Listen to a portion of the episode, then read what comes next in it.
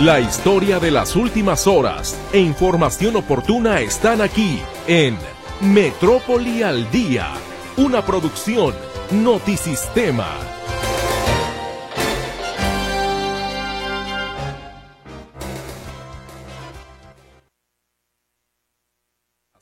Horas e información ¿Qué tal? ¿Cómo está? Muy buenas tardes. Le doy la bienvenida con muchísimo gusto a este espacio informativo. Estamos arrancando la semana. Ya es lunes 22 de enero de 2024 y estamos listos para llevarle la información y para recibir también su comunicación. ¿Qué le parece si vamos con el resumen informativo? A unas horas de vencer el plazo, largas filas registran los módulos del INE para tramitar la credencial de elector. Los módulos estarán abiertos hasta la medianoche. Morena pide al Instituto Electoral de Jalisco que los moderadores de los debates entre candidatos a la gubernatura sean de los municipios donde se realizarán los eventos. Familiares y amigos de Luna Nicole Suárez bloquearon la carretera a Chapala para exigir justicia a un año del feminicidio de la adolescente. Denuncian que las indagatorias no avanzan en la Fiscalía Estatal. Aparecen mantas en Ocotlán en apoyo a la Guardia Nacional, luego de dos manifestaciones que exigían su salida del municipio. Alistan protesta choferes de Uber y Didi para exigir a sus respectivas empresas modificar políticas en materia de seguridad y tarifas. Berenice Flores estará contestando sus llamadas telefónicas en el 33 38 13 15 15 y 33 38 13 14 21. Nuestro WhatsApp y Telegram, ya sabe usted que también están a sus órdenes en el 33 22 23 27 38. Mi compañero Víctor Morales, Vic, que no sabe fallar, le saluda en el control de audio y ante este micrófono su servidora Mercedes Altamirano. Y bueno, un aviso, antes de que nos vayamos a la pausa comercial, importante un aviso para las personas que son beneficiarias de la pensión del bienestar. Si la tarjeta del bienestar donde los beneficiarios reciben alguno de los programas del gobierno federal. Tiene como fecha de vencimiento enero del 2024, es decir, este enero. En los siguientes días recibirán un mensaje de texto con la información para recoger la nueva tarjeta antes del 31 de enero. La titular de la Secretaría del Bienestar, Ariadna Montiel, recuerda que de no renovarse la tarjeta, los pagos de la pensión o programas del bienestar no se verán reflejados. En caso de no recibir el mensaje de texto, puede usted consultar el sitio www.gov de gobierno.mx diagonal bienestar. Le repito la página en internet www.gov mx diagonal bienestar. Y prácticamente, pues ese mensaje de texto tendrá que llegar, pues ya, porque si es al 31 de enero, estamos hablando que 31 de enero es el miércoles de la siguiente semana. Entonces tendrá que ser en estos días, si usted ve que se acerca la fecha, y no le llega este mensaje de texto, repetimos, en caso de que su tarjeta se venza en enero de este año, entonces consulte este sitio www.gov.mx diagonal bienestar. Dicho lo anterior, vamos a una pausa comercial porque el regreso, claro que le tenemos muchas más noticias. Bienvenido.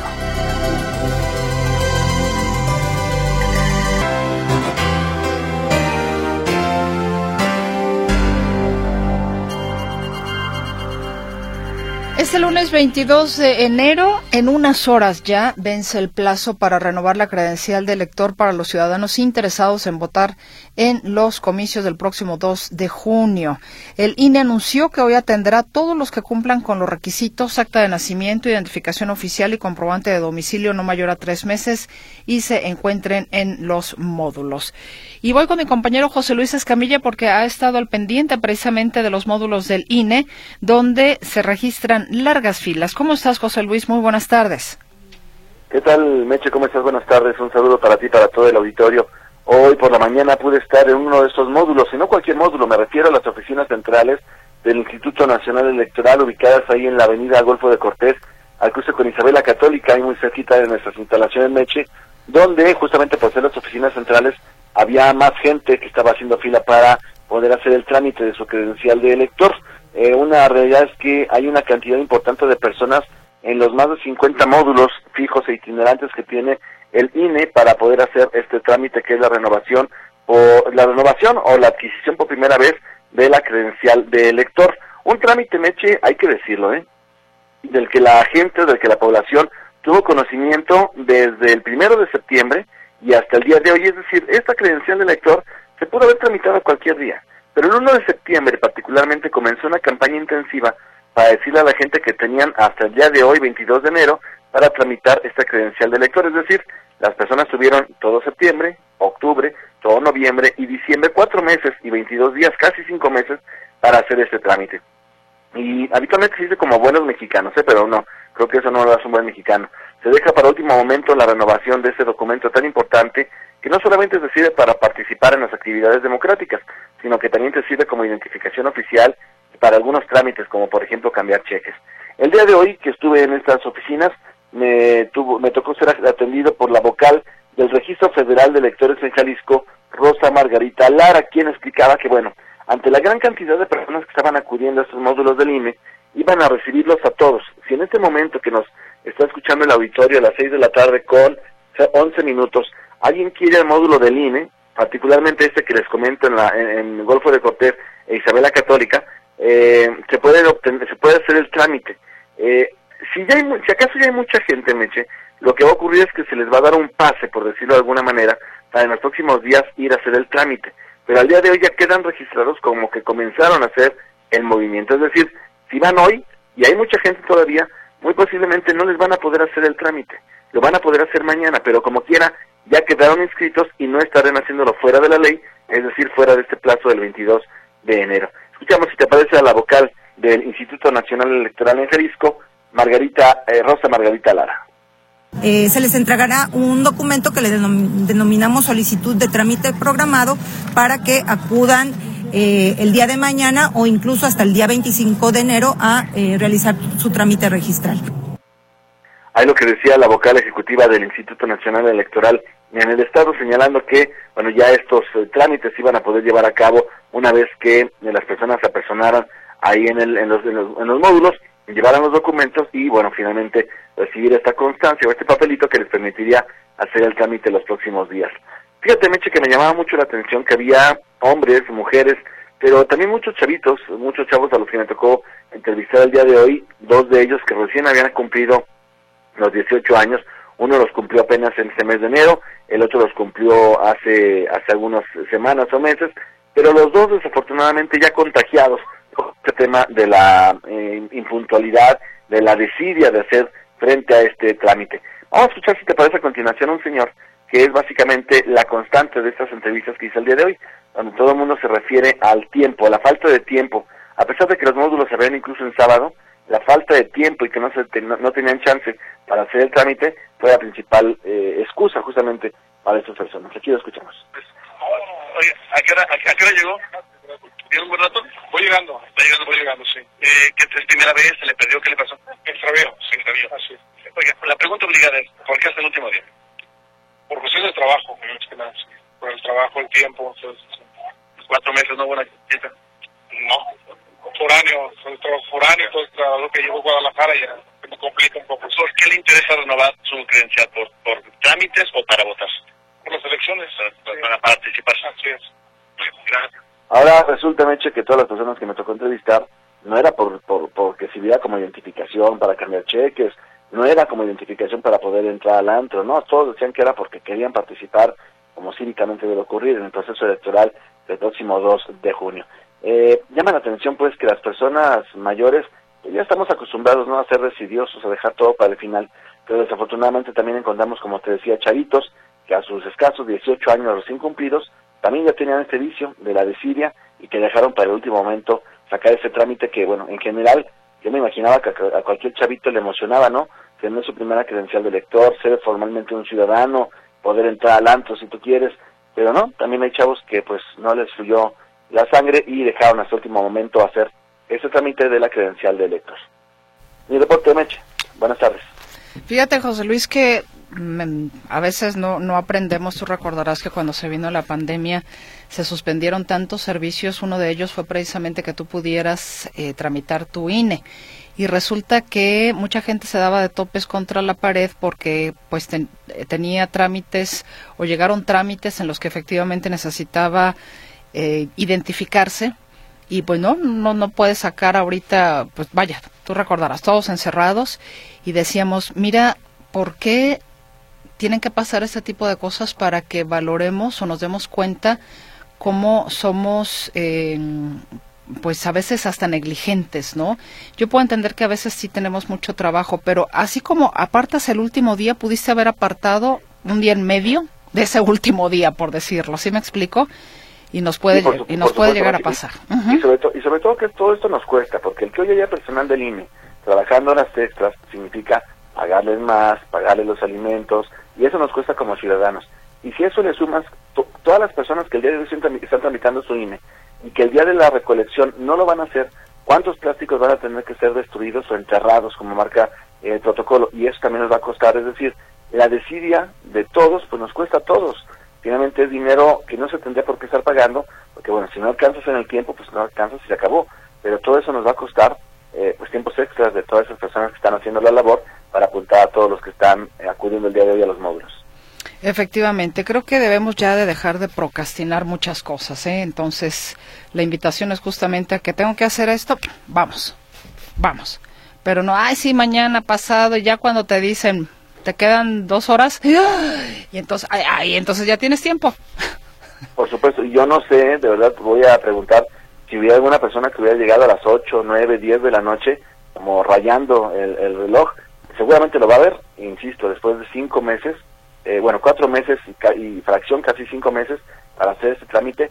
Y eso, si es de septiembre para acá, pero la realidad es que desde enero, es decir, desde hace un año, los módulos estaban abiertos para hacer ese trámite. Esta alerta que empezó en septiembre fue justamente como el último llamado, pero desde mucho antes se pudo haber sacado la credencial de elector.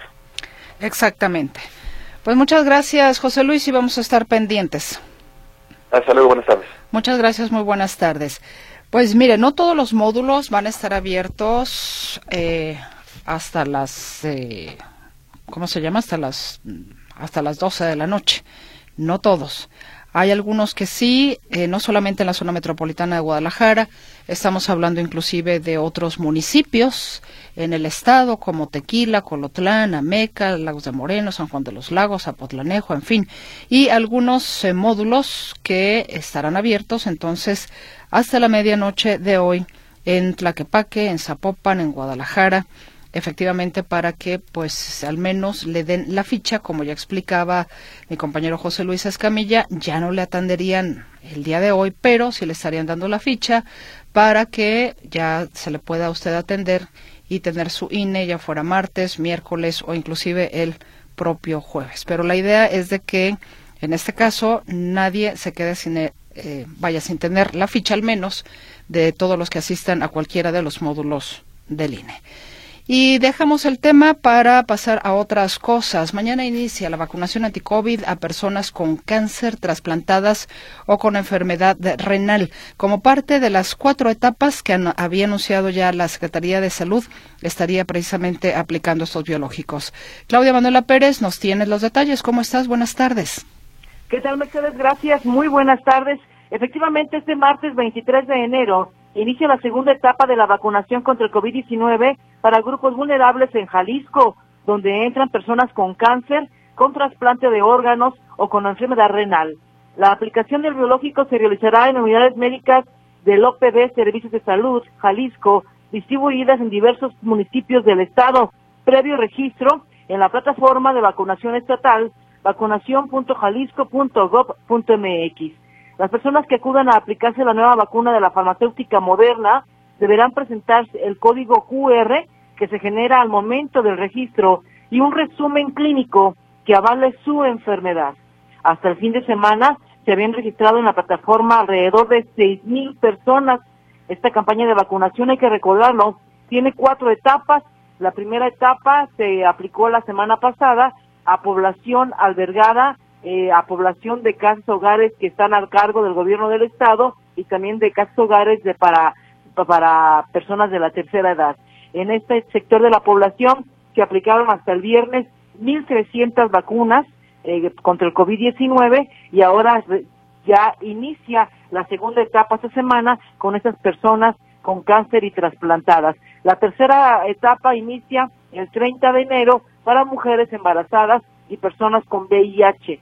Y la cuarta etapa iniciaría en febrero con para personas eh, con algún tipo de enfermedad degenerativa, eh, parálisis, eh, fibrosis quística, entre otras enfermedades, pueden ir también a vacunarse previo registro en esta página vacunación.jalisco.gov.mx. También hay que hay que recordar o hay que decir que este mediodía a las después de las 2 de la tarde, Mercedes, arribaron más vacunas a Jalisco. Hay que recordar que el gobierno de Jalisco compró 50 mil vacunas con a un precio de 30 millones de pesos y esas vacunas van a ir llegando cada semana. La semana pasada llegaron 10 mil vacunas y hoy llegaron otras 10 mil vacunas que son las que se van a aplicar para ese sector de la población de grupos vulnerables. Hasta el momento el gobierno del estado no ha dicho si habrá una segunda campaña, esta solamente es la única para grupos vulnerables y por el momento se cuenta con 50 mil vacunas. Hasta el viernes se habían registrado en la plataforma 6 mil personas ya con su registro para llegar a vacunarse, para, para poder vacunarse. Hay que recordar o hay que decir, si la persona, por ejemplo, es una mujer embarazada, una persona con VIH, ¿le permite el registro? Claro que sí, pero le da fecha para después del 30 de enero. Y si es una persona con otro tipo de enfermedad, le daría fecha para después eh, de para el mes de febrero. Entonces sí se pueden registrar Mercedes, pero les va a dar la fecha de acuerdo al grupo de población que les corresponda. Reiterar, mañana inicia la segunda etapa de esta vacunación contra el COVID-19 para personas con cáncer, con trasplante o que tengan alguna enfermedad o que tengan, mejor dicho, enfermedad renal. Mi reporte, muy buenas tardes. Supongo, Claudia, que si te vas a registrar y ya no hubiera, digamos, biológico, o no sé si lo están manejando, un o sea, una, determinada cantidad de biológicos para las mujeres embarazadas, otra cantidad de biológicos para las niñas, niños y adolescentes, por ejemplo, y si te pasas, digamos, 10, 10 y 10, y si ya se registraron 10, entonces ya no permito un onceavo que se registre dentro de ese grupo. Sí, sí se permite, por eso compraron 50 mil, porque tienen un margen para exactamente para la demanda. Hasta el momento no ha sido mucho la demanda, Mercedes. Hay que decirlo que solamente se han registrado 6 mil personas hasta el viernes, cuando hay 50 mil vacunas. Se esperaba mayor demanda, vamos a ver cómo sigue comportándose esta campaña de vacunación, pero sí hay eh, biológicos suficientes de acuerdo a, a la demanda estimada y hasta el momento es baja la demanda, ¿eh? En caso de que no operara o no, no, vaya, que ya la gente no se registrara, ¿qué haría la Secretaría de Salud? ¿Tiene un plan B? Bueno, no le hemos preguntado eso porque pues, la idea es que se registre. Yo creo que van a ir con brigadas porque parece que resultó muy bien las brigadas que mandaron en un inicio la semana pasada a los albergues, a los asilos, eh, resultaron muy bien. A lo mejor ampliarían ese tipo de brigadas, no lo sabemos, pero sí es poca la demanda seis mil personas hasta el fin de semana registradas para estos grupos. Hay que recordar que todavía queda tiempo hasta el mes de febrero para que vayan a vacunarse a los centros de salud y clínicas hospitales del estado de Jalisco. Ah, pues sí, sí es una cantidad baja eh, para los que se han registrado vía internet, por supuesto. Te agradezco la información, Claudia. Gracias, muy buenas tardes. Muy buenas tardes. Hablando precisamente de COVID-19, México reporta 10 hospitales saturados por casos de COVID, con una ocupación de 80 al 100%, mientras los contagios continúan en incremento a lo largo del país y las escuelas comienzan a retomar el uso obligatorio de cubrebocas para prevenir la enfermedad. Desde la semana pasada, la UNAM destacó un incremento en la ocupación de camas en por lo menos 16 centros de salud a lo largo del país. Vayamos con otros temas. El presidente de la República, Andrés Manuel López Obrador, anunció que los principales productores de harina de maíz se comprometieron a no aumentar el precio para permitir que la tortilla tenga el mismo costo que el año pasado. El jueves, personalmente, el dueño, presidente del Consejo de Administración de la empresa Maseca, que es la principal distribuidora de harina de maíz para las tortillas, me dio a conocer, me informó que este año no va a haber aumento en el precio de la harina de maíz. Eso es una buena noticia y agradecerle a Francisco González de Maseca por esta actitud solidaria y a todos los que nos están ayudando. Al mismo tiempo, el presidente de la República agradeció a los distribuidores y productores de alimentos porque han mantenido bajos los precios de los 24 productos de la canasta básica, la cual está por abajo de los 800 pesos en promedio. Sí, esto fue lo que señaló. De hecho, también esta mañana el titular de la Profeco, David Aguilar, destacó la disposición de los productores y distribuidores de los 24 productos de la canasta básica, dado que la competencia, dijo, es la que ha impulsado que los precios vayan a la baja.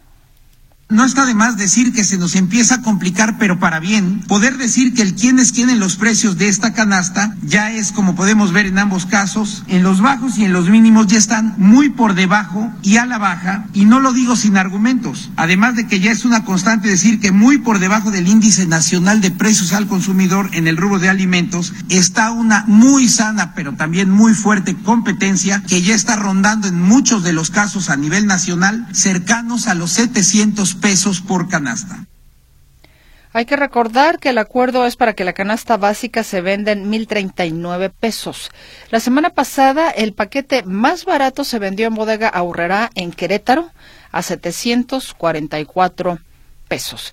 Usted a donde va o a donde acostumbra hacer su súper, hágase una, una suma de la lista de los productos de la canasta básica y cheque en cuánto le está saliendo a usted la canasta básica.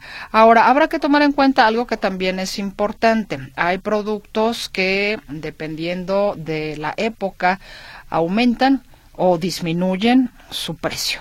Si estamos en temporada, pues obviamente que eh, pues los, los costos van a bajar. Tal es el caso, por ejemplo, el aumento de precios, bueno, hablemos de los, de, los que aumentan, el aumento de precios en algunas frutas y verduras que se observa desde los primeros días del año, como el jitomate que alcanza los 70 pesos por kilo. Es por la temporada de frío y en unos días comenzarán a bajar los costos. Esto lo comentó el presidente de la Unión de Comerciantes del Mercado de Abastos, Moisés Ramo Portillo. Eh, los precios ahorita del jitomate lógicamente están por arriba por la temporalidad, es decir, dos meses atrás hizo frío, estuvo los climas no muy acordes para, para que te dieran bien las frutas, las verduras, la cebolla también se ha visto que ha subido, pero es exactamente el mismo tema. Es decir, el, plátano ahorita en tiempo de fríos, como es frita, es fruta de tropical, pues encarece Efectivamente, por eso también los economistas han mencionado mucho que para economizar, en el caso de frutas y verduras, siempre elijamos aquellas frutas, aquellas verduras que son de la temporada, justamente porque pues sale más barata que cuando la compra uno fuera del tiempo, digamos, que es donde se cosecha. No sé, se me ocurre pensar ahorita en mandarina, ¿no? Que se da mucho noviembre, diciembre, enero ¿no? Entonces ya una mandarina, si es que llega a haber una por ahí, no sé, en mayo, sale más cara. Obviamente, entonces siempre se recomienda mucho consumir precisamente los productos de la temporada, porque aparte, independientemente pues del beneficio a la salud, también está el beneficio a la economía. Pues bien, el eh, el presidente de la Unión de Comerciantes del Mercado de Abastos, Moisés Ramos Portillo, estima que a finales de febrero o principios de marzo se estabilizarán los precios de la canasta básica con algunos productos específicamente pues por el tema de la temporada. Por cierto, también Ramos Portillo señaló que el mercado de abastos va a ser remozado este año para que tenga una mejor cara. Mire, tenemos muchos proyectos, pero los más destacados es principalmente la limpieza del mismo. Traemos un programa ahorita con el Ayuntamiento de Guadalajara para limpiar el mercado de abastos a fondo, todas sus calles y sus arterias principales. También el tema de la infraestructura mejorar nuestra infraestructura tanto dentro de las instalaciones de la Unión como fuera en el mercado de abastos, que se vea bonito. El presidente de la Unión de Comerciantes indicó que cada día se generan en el mercado de abastos 130 toneladas de basura. Imagínese usted. A veces uno está ahí como, a ah, Chihuahua, la saqué dos bolsitas de basura, imagínense 130 toneladas por día. Y bueno, señaló que el lugar es visitado por 60 mil personas cada día. Tenemos que hacer un corte comercial y regresaremos.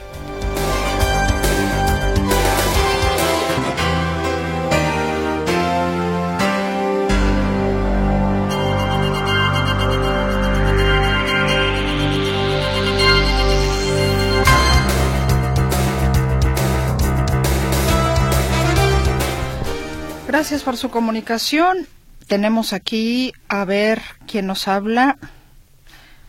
A ver, el zorro plateado.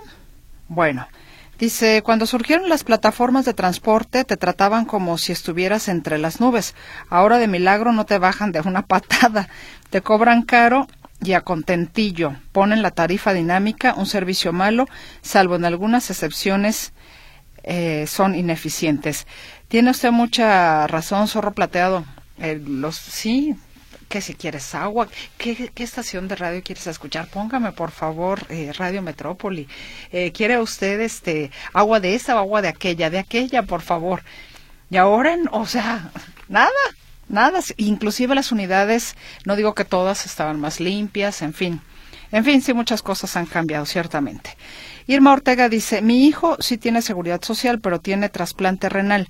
¿Se puede inscribir aunque tenga seguro? Irma, eh, chéquelo en, en la página. Abra la página. Ahí la misma página, digamos, le va dando una guía y usted se va a percatar si se lo pueden aceptar con las características que está requiriendo la Secretaría de Salud para, para poderle aplicar la vacuna. Métase a la página y haga el proceso, por favor.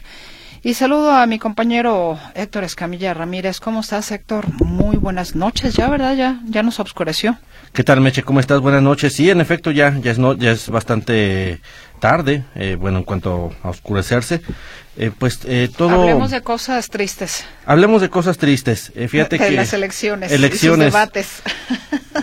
Fíjate que hay, particularmente el partido Morena ha sido el más crítico con el tema de las elecciones. Usted dirá, estimado Radio Escucha, si tienen razón o no.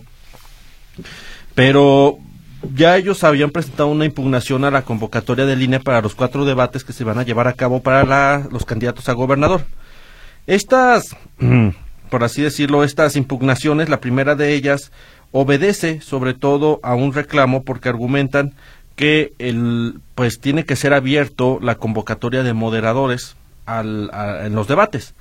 No están del todo de acuerdo en que el perfil diga que es un sea un analista político, porque argumentan que académicos o periodistas podrían también dirigir los debates y no los no le están dando la oportunidad. Eh, al parecer también hay un interés de, poner quizá perfiles mucho más a modo, porque parte de lo que ellos eh, propugnan es colocar a eh, en general a quien decida registrarse para ser moderador de los debates, eh, incluyendo perfiles que son de estos eh, youtubers o estos eh, perfiles que son simpatizantes incluso de la causa morenista. Entonces sí hay algún interés. Pero también, pues ellos argumentan que hay perfiles que están impulsándose para ser moderadores que también tienen cierta tendencia de favorecer al, al partido político gobernante en turno, es decir, Movimiento Ciudadano.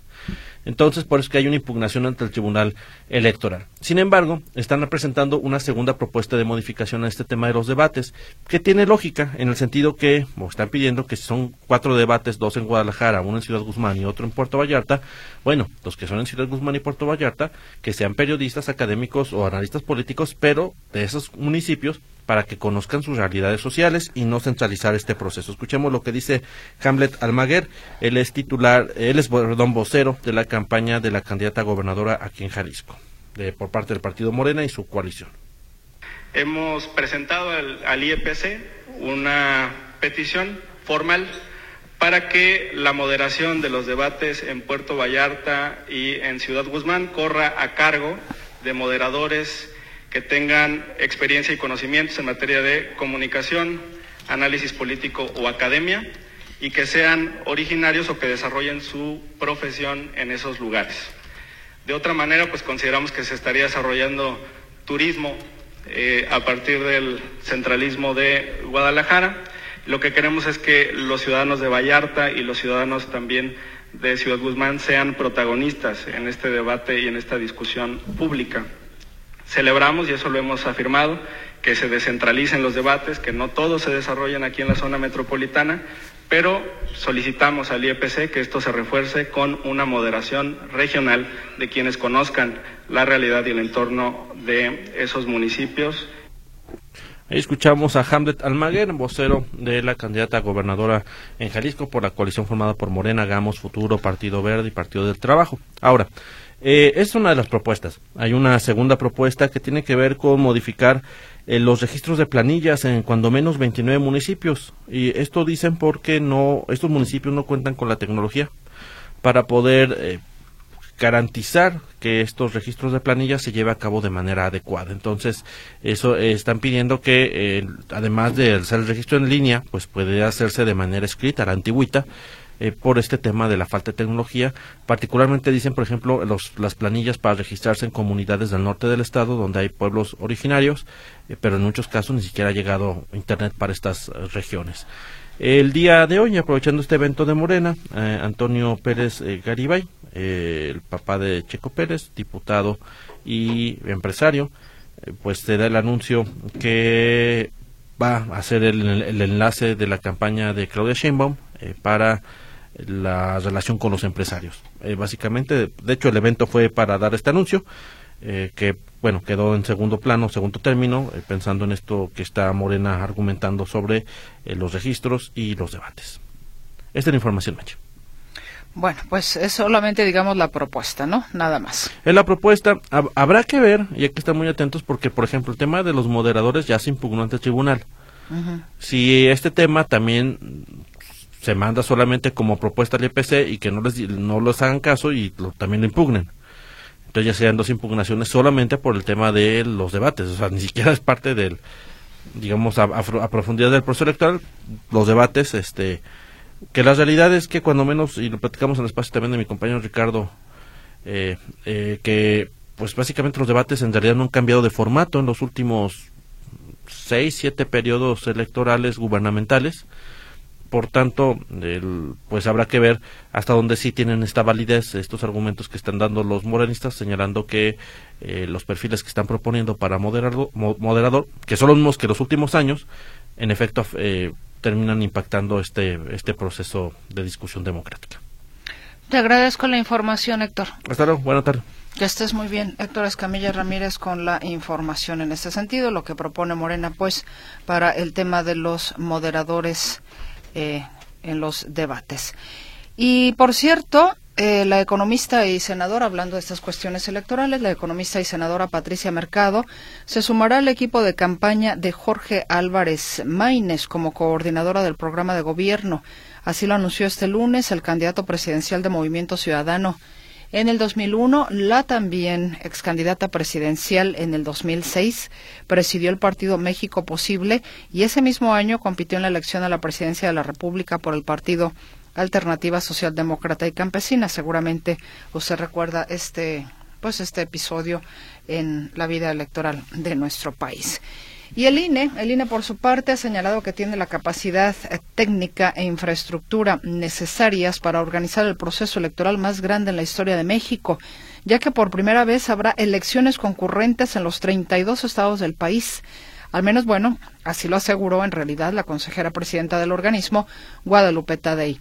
Afirmó que el INE está preparado para garantizar la participación de más de 97 millones de ciudadanos que elegirán con su voto a quienes ocuparán la presidencia de la República, gubernaturas, senadurías, diputaciones, presidencias municipales y la jefatura de gobierno de la Ciudad de México, entre otros puestos. Y bueno, pues ahí está entonces el INE, digamos ya preparándose para las próximas elecciones y que, bueno, dentro de estas elecciones hay voces que señalan que la inteligencia artificial jugará un papel muy importante en materia de la guerra sucia. Y por otra parte también, eso a continuación se lo va a informar mi compañero Arturo García Caudillo, junto con la denuncia que presenta Xochitl Galvez contra Claudia Sheinbaum. ¿Por qué motivo? Te escuchamos, Arturo, ¿cómo estás? Muy buenas noches. Mercedes, ¿cómo están amigos? Me da gusto saludarles. Efectivamente, el tema de hoy, digamos, es la denuncia que interpuso Xochitl Galvez Ruiz, la todavía precandidata, porque oficialmente todavía no es la candidata del Frente Amplio por México, PAN, PRI, PRD eh, y Sociedad Civil eh, rumbo a la presidencia de la República, eh, pero las, la campaña estará comenzando el primer día del mes de marzo, así es que pues ya vamos preparándonos, pero por lo pronto, y todavía como resabio de lo que fueron las precampañas, Hoy Xochitl Galvez acudió a la Fiscalía General de la República para interponer una denuncia en contra de la candidata de Morena y eh, PT y Verde Ecologista, eh, Claudia Sheinbaum, por eh, la denuncia, que, o sea, decir, hace la denuncia a partir de la denuncia que hace la exdirectora de Notimex, San Juana Martínez, asegurando que de la liquidación que se le iba a entregar a los trabajadores, le pidieron que un porcentaje fuera para la campaña de Claudia Sheinbaum. Entonces, eh, a partir de estas declaraciones, Xochitl Gálvez eh, interpuso primero una denuncia ante el INE y ahora lo hace ante la Fiscalía General de la República.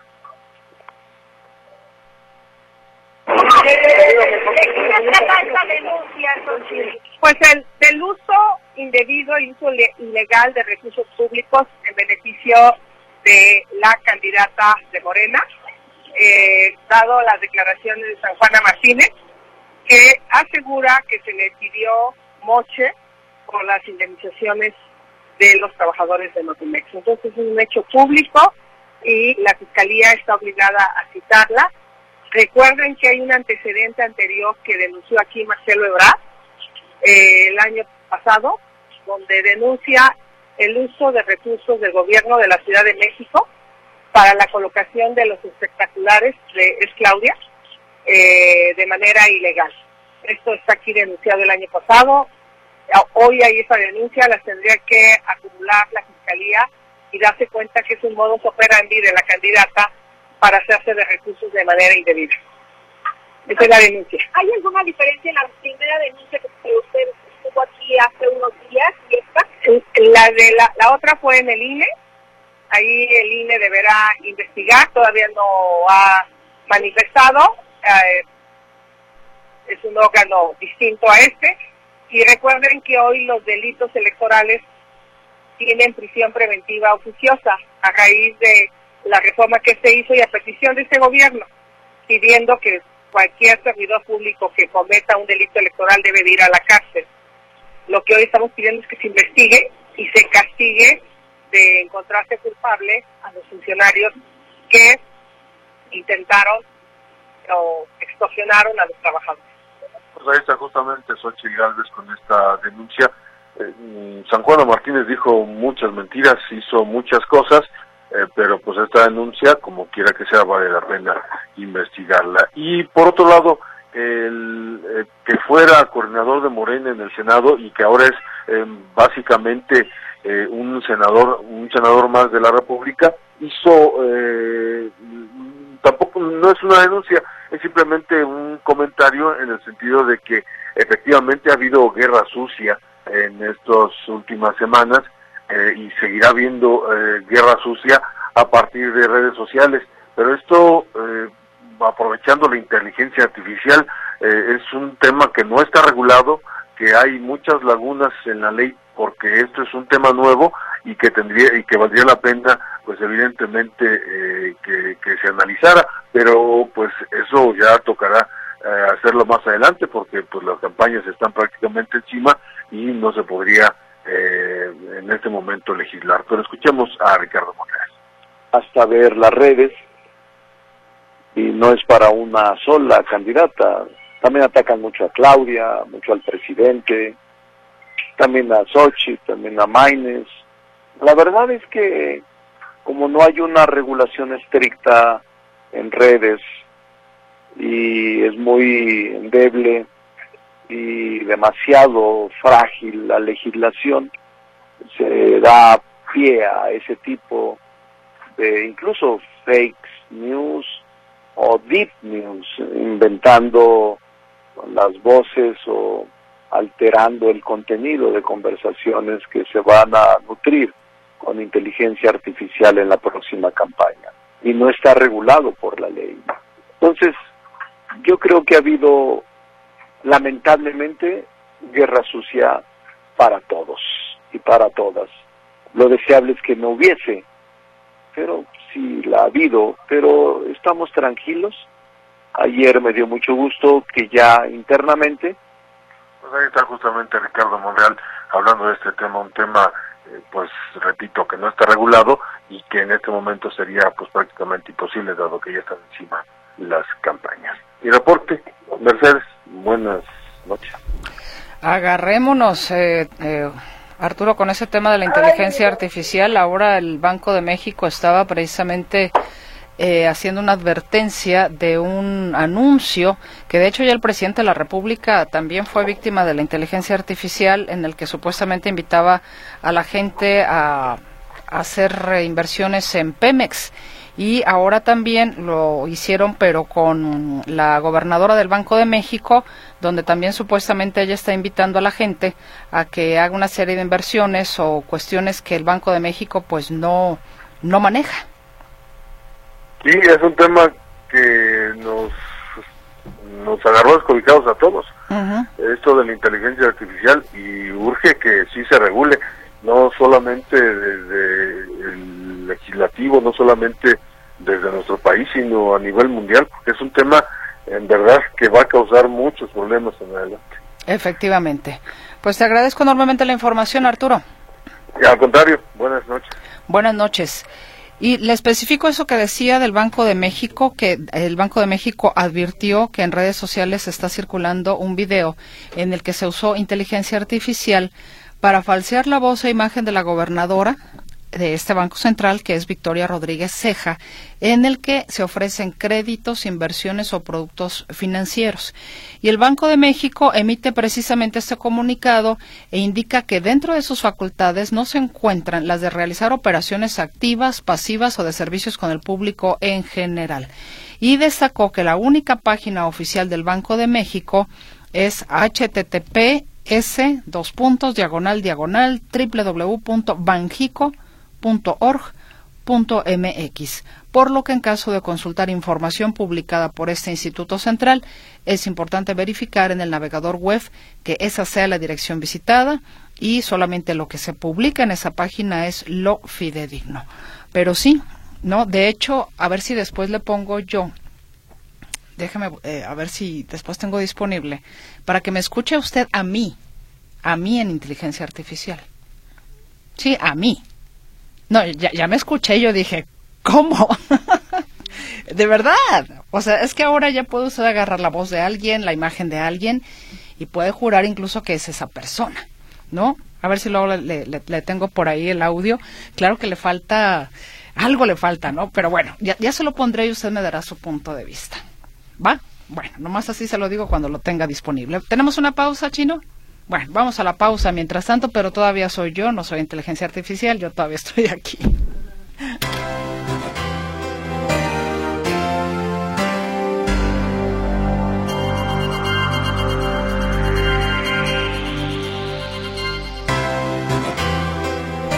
Compañero Ricardo Camarena le presenta a continuación Guanajuato, la entidad con más asesinatos en México. Más allá de la percepción, más allá de los discursos oficiales, la realidad es que los niveles...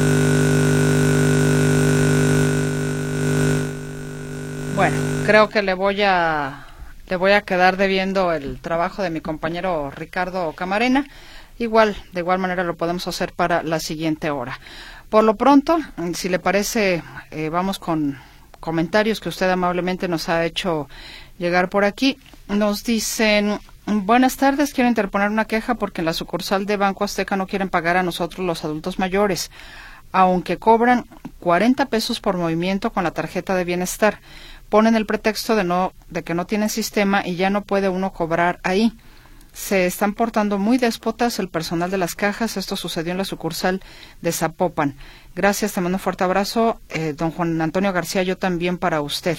No sé si buscó hablar con el gerente del banco señor García, para exponerle directamente qué fue el maltrato que usted nos consigna aquí. Nos dicen, la señora X solo en los sondeos de Jonás gana. Esa señora, creo Lili Telles hubiese jalado más gente. Bueno, es política. Saludos. Aún espero estemos como Cuba, como se decía, y tener el nivel de sus deportistas. Saludos, Noé. Eh, a ver, ay Dios. Se, ¿Por qué se, movió aquí los, los chats? Discúlpeme usted. A ver. Bueno, ¿qué nos sucedió aquí con, con la computadora y con el chat de Radio Metrópoli? A ver. ¿Qué tenemos por aquí? A ver, permítame un segundo. Ay, le ofrezco una disculpa. Bueno, por aquí se nos trabó tremendamente todo el tema de la tecnología. Pero bueno, en fin, espero que en la siguiente hora le podamos dar salida ya a toda su comunicación y por supuesto también tenemos más noticias que vamos a estarle eh, compartiendo. A ver, ya puedo recuperar más de sus mensajes. Soy Sergio Quesada. Es increíble que Israel haya patrocinado y financiado al grupo Hamas para que éste destruyera al gobierno de Palestina. Y ahora, con objeto de aniquilar al grupo Hamas, Israel ha asesinado a más de 27.000 palestinos. Israel salió muy corrupto, además de asesino, esto salió en proceso. También eh, nos están diciendo por aquí, eh, a ver, eh, Francisco Rodríguez, a los casos, ya estuve viendo sus mensajes. Bueno, por principio de cuentas, él hace una recomendación. Dice que le avisa a las personas que no les han hablado de las tarjetas de bienestar que se vencen en este mes de enero, que son de discapacidad o adultos mayores. Dice que él entró en la página, que no le hablaron. Pero Ariana Montiel me mandó un mensaje que entráramos ahí en la página. Sí, la página que habíamos comentado efectivamente al principio, Francisco. Ahí sale el nombre, entran con su número de CURP, te aviso para que les comentes, por favor, y salga al aire. Pueden entrar entonces a la página de renovación de tarjetas ahí en Google y ya sale la fecha y el día con su CURP, la página de bienestar que efectivamente mencionamos para las personas que no les, eh, no les llegue, por ejemplo, el mensaje de dónde recoger su tarjeta nueva, entonces directamente vayan a lo que es la página para que ahí puedan tener información. Nos dicen, hola, buenas tardes, muy buena la información, pero ¿dónde se van a poner las vacunas para la gente con alguna enfermedad o trasplantados? Se tiene que registrar, esto ya lo habíamos mencionado precisamente la semana pasada, es una página en Internet en la que se tiene usted que registrar. Si tiene alguna, alguno de los requisitos que pide la Secretaría de Salud, entonces puede ser susceptible o puede ser beneficiado con esta vacuna. De igual manera, espérame tantito y ahorita le paso la página para que pueda ingresar. Vámonos al noticiero, Notisistema de las 7.